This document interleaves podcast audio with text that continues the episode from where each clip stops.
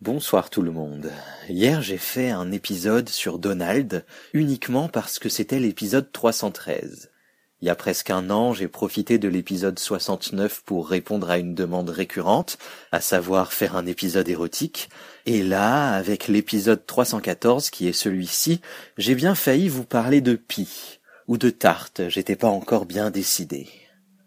Qu'on soit de celles et ceux qui ont des superstitions ou pas, on est régulièrement plongé dans des cadres où les chiffres ont un sens, au-delà de ce qu'ils représentent de prime abord, un moyen de compter et de quantifier. Je ne suis moi-même pas très superstitieux et pourtant je suis le premier à avoir un truc avec les chiffres, avec un chiffre spécifiquement, le 7, ce qui est d'une banalité sans nom dans notre société occidentale, mais bon, j'ai l'excuse d'être né le 7-7, alors j'ai bien le droit de l'avoir jusque dans mon pseudo après tout.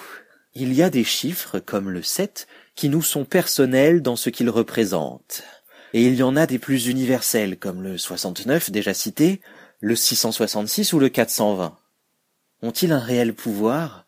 Probablement pas, même s'ils ont une supériorité sur les mots, ils sont graphiquement partout les mêmes, à peu de choses près. Les maths pourraient bien être la forme de communication la plus internationale de toutes.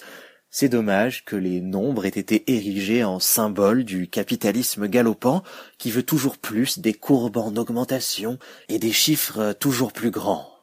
On oppose d'ailleurs dans ces cas-là souvent les chiffres à l'humain, car ils deviennent purement comptables, impersonnels, froids, alors qu'on aime tant les apprivoiser lorsqu'ils sont à échelle humaine. Qu'on le veuille ou non, pragmatiquement ou ésotériquement, les chiffres ont un sens, un sens plus grand que celui qui est le leur de base. Et vous, c'est quoi votre chiffre préféré? Bonne nuit.